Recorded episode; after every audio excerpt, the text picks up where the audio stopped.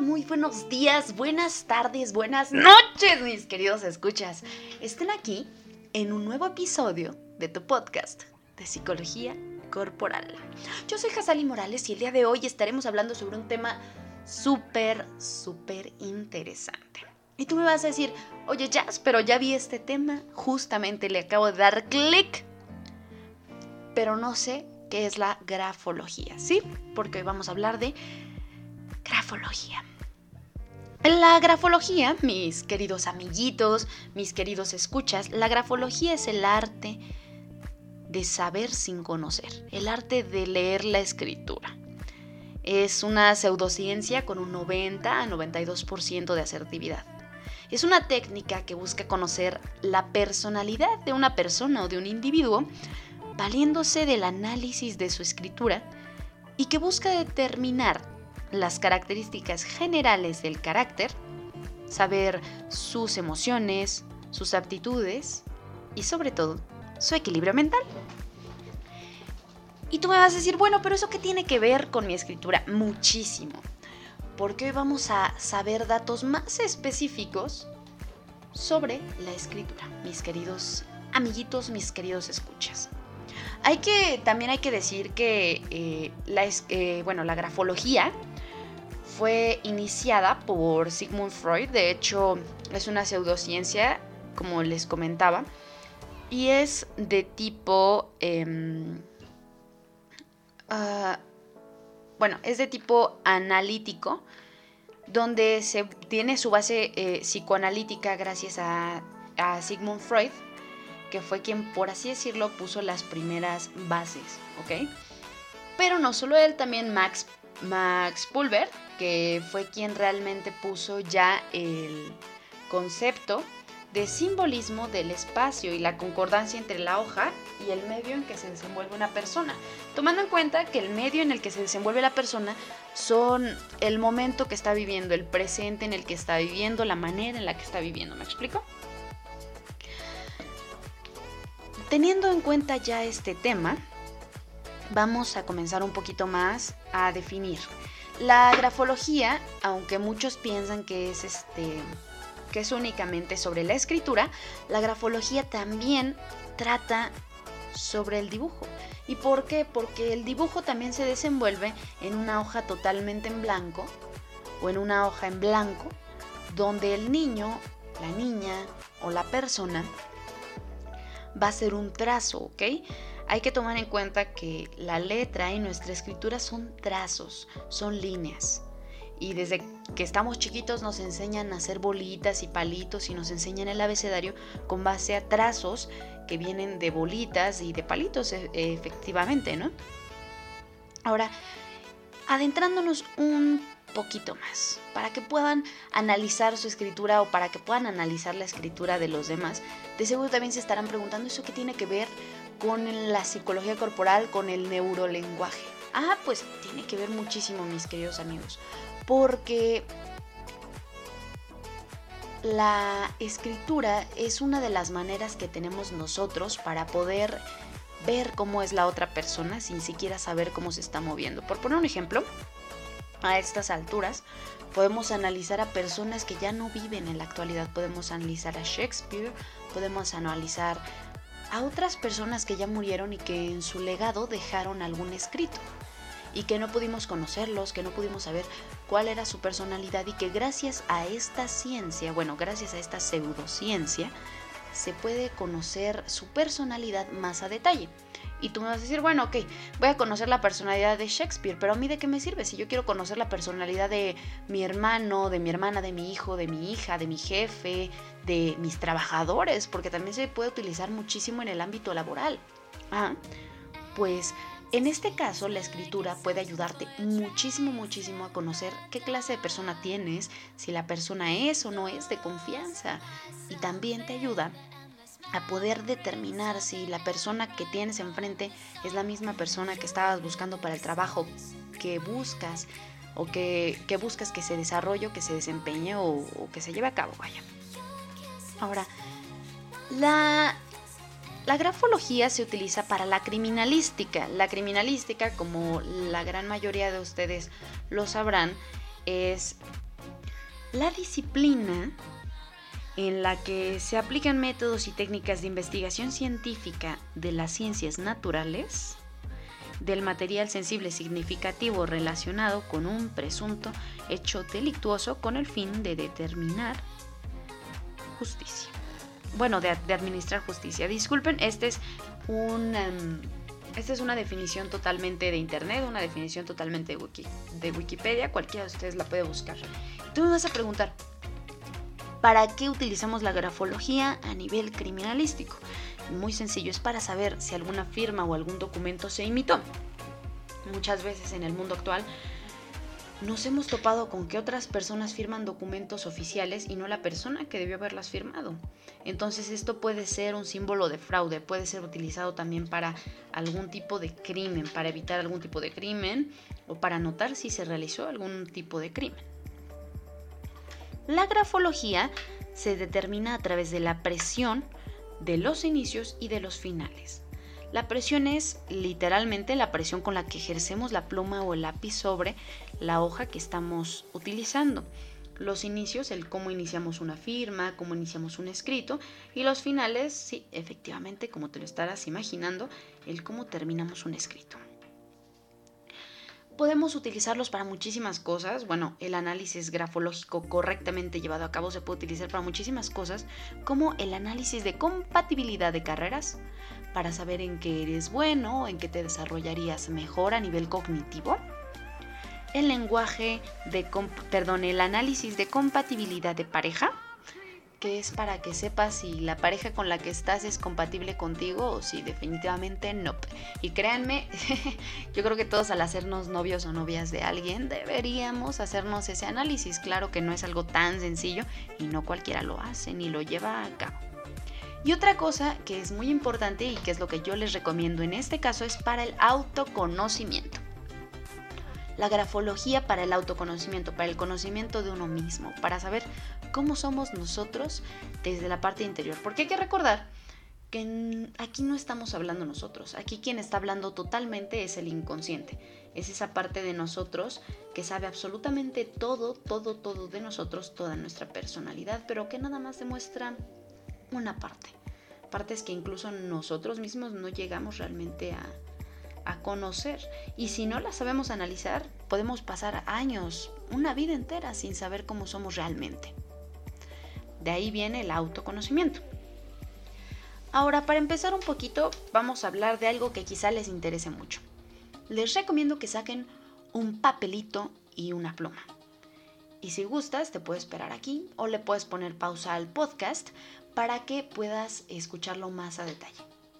Vamos a analizar conmigo tu firma, porque la firma tiene muchísimo, muchísimo que decir. Así que vamos, ve por tu papelito, ponme pausa si gustas y yo te espero. Te doy unos segunditos si es que ya estás listo, tú me avisas.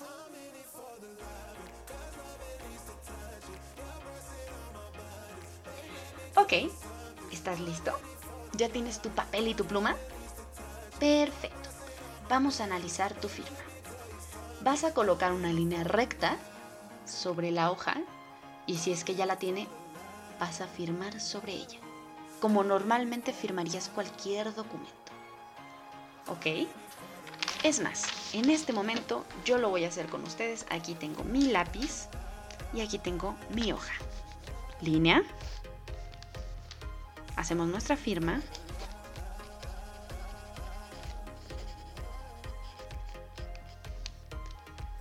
Ahora vamos a analizarla. Si tu firma está hacia arriba, o sea que realmente no está pegada hacia la línea, está hacia arriba, quiere decir que es una persona optimista, enérgica, enfocada y creativa. ¿Ok? Si tu firma por el contrario es recta y tienes la línea recta, hiciste la firma totalmente recta, entonces quiere decir que eres una persona equilibrada, reservada, que sigues una estructura y una regla.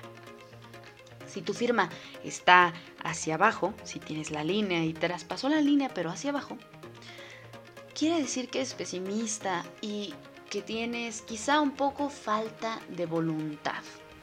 Pero también, eh, bueno, cabe destacar que en todo momento cuando nosotros escribimos o cuando firmamos en este caso, vamos a describir el cómo nos sentimos en este momento. Así que muchas veces podemos firmar diferente dependiendo cómo nos sintamos en este momento, ¿ok?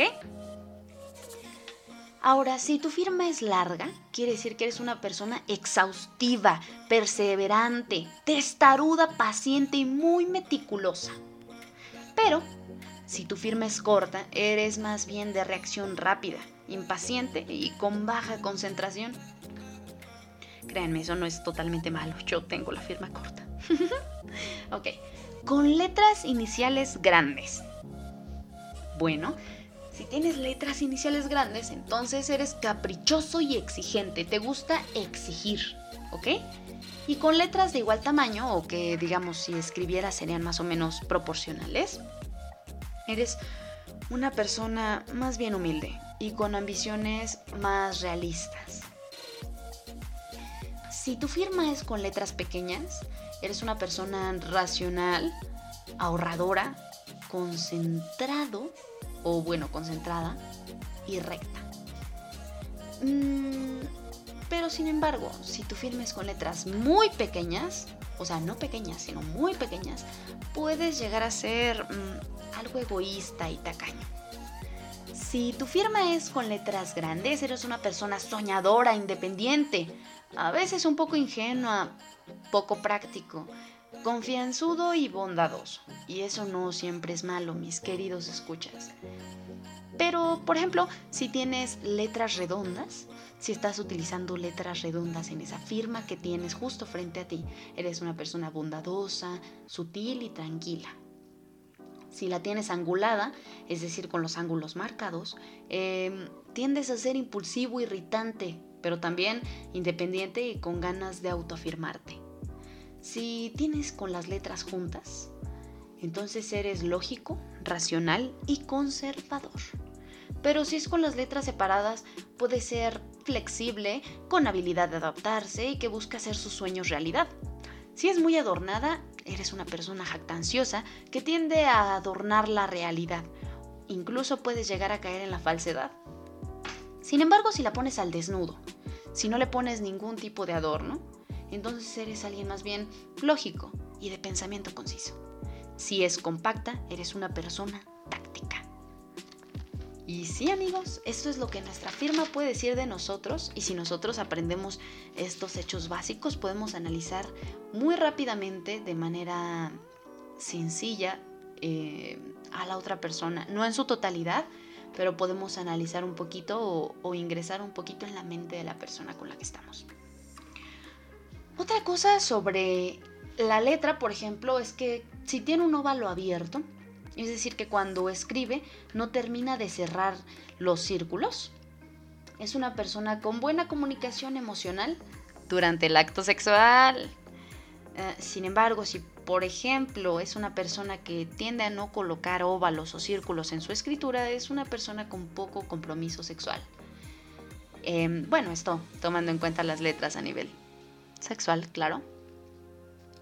Si por ejemplo, no sé, llegas a poner formas de 8 en tu escritura de manera inconsciente, por ejemplo en la Q o en, vaya, en otras partes, es un erotismo, es apertura mental al sexo, es amabilidad y generosidad en el sexo.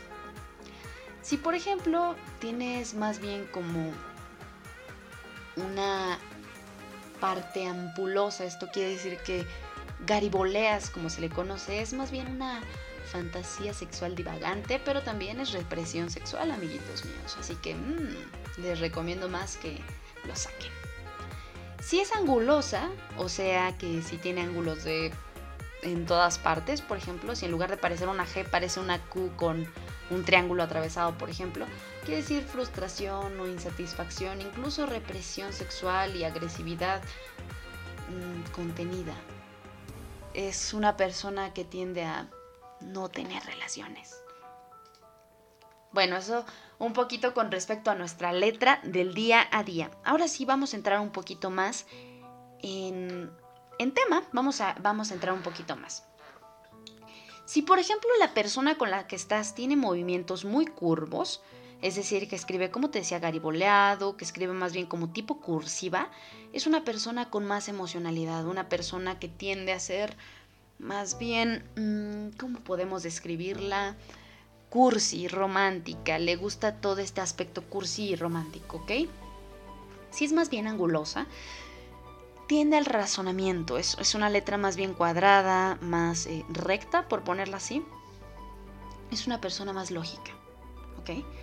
Si nos vamos, por ejemplo, a otros aspectos del simbolismo, podemos decir que el espacio que se tiene en la hoja tiene relación directa con las emociones y con el mundo de manera inconsciente. Esto ya se los había mencionado un poquito más. Pero hay que mirar a la hoja en blanco como el tiempo y el espacio. Como el espacio vital y cómo se percibe la persona que está escribiendo en esa hoja en blanco el cómo nos sentimos en ese momento. Y ahora te voy a poner otro, otro pequeño ejercicio que si gustas puedes hacer para comprender un poquito más a detalle este podcast. Y si no, no te preocupes, voy a hacer todo lo posible para que lo entiendas de la mejor manera. ¿Vale? Ok, si puedes, si es que no, te voy a pedir que en tu misma hoja dibujes un símbolo de más. Sí, claro, el símbolo de suma, pero lo vamos a escribir muy grande, de tal manera que atraviese toda nuestra hoja, o que doblemos nuestra hoja en cuatro partes, para que tengamos cuatro lados totalmente iguales. ¿Ok? Una vez que lo tengamos de esta manera, vamos a ubicar la parte de la línea que está vertical y la línea horizontal, ¿ok? En la parte o en la zona superior de la hoja de la línea vertical, la vamos a tomar como la zona superior, ¿ok? Vamos a tomarla como la cabeza, las ideas, la imaginación y el superior. La parte superior es la fantasía, el idealismo, la intelectualidad, la creatividad y la espiritualidad. La parte baja la vamos a tomar como instintos, sexualidad, motricidad, aspectos prácticos, biológicos y materiales. De esta manera es como lo vamos a tomar nosotros a nivel vertical, ¿ok? Y ahora a nivel horizontal vamos a verlo de la siguiente manera. La parte horizontal izquierda la vamos a ver como una parte pasada, la parte regresiva. Es un yo inmaduro, un yo que se puede regresar incluso a los inicios, a la madre, por ejemplo, al padre, a todo aquello que nos regresa al pasado. Y por el contrario, la zona derecha es la zona futura, es el yo maduro, la, la, realidad y el presente, ¿ok? Tú me vas a decir, bueno, ya no te, te di nada, porque también es probable, ¿verdad? Bueno, normalmente nosotros escribimos en una especie de plano, como el que tú tienes en esa hoja, ¿ok? O en la, en la hoja que te estás imaginando. Por ejemplo, si escribimos una letra J, una letra F, una letra G, y la escribimos como normalmente, la parte superior de nuestra letra va a ser como ese plano, ¿ok? Va a ser la cabeza. ¿Ok? La parte del centro va a representar el yo, va a representar el cómo nos percibimos en la realidad. Y la parte inferior o la parte baja va a representar cómo nos sentimos a nivel instinto sexual, motriz o práctico. Por ejemplo, una persona que tiende a escribir hacia la derecha, o sea, que inclina su letra hacia la derecha, es más bien una persona que es buena a nivel comunicativo y que busca los proyectos y el porvenir, que busca el futuro, el futuro, el yo maduro, ¿ok? Pero una persona que tiende a escribir hacia atrás más bien es una persona inmadura, es una persona que no tiene la capacidad de soltar su pasado, ¿ok? El escribir hacia atrás no siempre es bueno porque quiere decir que no tenemos la capacidad de soltar lo que ya pasó. Ahora, si escribimos rectos, que es eh, lo mejor por así decirlo, nos estamos ubicando en un presente, no en un futuro ni en un pasado, nos estamos ubicando más bien en un presente. Y en ese presente ya podemos ver cómo somos nosotros. ¿Ok? Yo sé que está un poquito, poquito confuso. Así que te recomiendo que me sigas en mis redes sociales. En todas soy hasali.tif, j a z l y f hasali.tif. Y si gustas, en ask.fm, así como en Instagram y en otras redes sociales como YouTube incluso, voy a estar eh, respondiendo preguntas sobre esto y si gustan les puedo mandar algunos documentos que pueden ser de suma utilidad para ustedes. Otra cosa que les recomiendo también es una pequeña recomendación de la semana. Es que si les interesó este tema, busquen un canal en YouTube que francamente es muy bueno para explicar a nivel grafología lo que les estoy, lo que les estoy tratando de platicar ahorita con la voz. Ese canal de YouTube se llama Grafología y Personalidad es muy bueno. De hecho, parte de estos archivos, no todo lo que dije, pero gran parte de estos archivos que, dije y que de esta información que se dijo el día de hoy, viene precisamente de ese canal. Entonces se los recomiendo, tú, se los recomiendo muchísimo. Tienen, eh, incluso me parece que es una escuela donde ustedes pueden aprender un poquito más y pueden checar cursos al respecto. Se los recomiendo muchísimo para que lo puedan ver en su día a día y puedan hacer un análisis introspectivo muchísimo mejor. Porque antes que analizar a otros, mis queridos escuchas, yo les recomiendo muchísimo analizarnos nosotros. Esto ha sido todo por el podcast de esta semana. Espero que les haya gustado muchísimo. Y nos vemos la próxima semana con un nuevo podcast para ti aquí en Psicología Corporal. Conmigo, tu conductora, Hazali Morales. Hasta luego.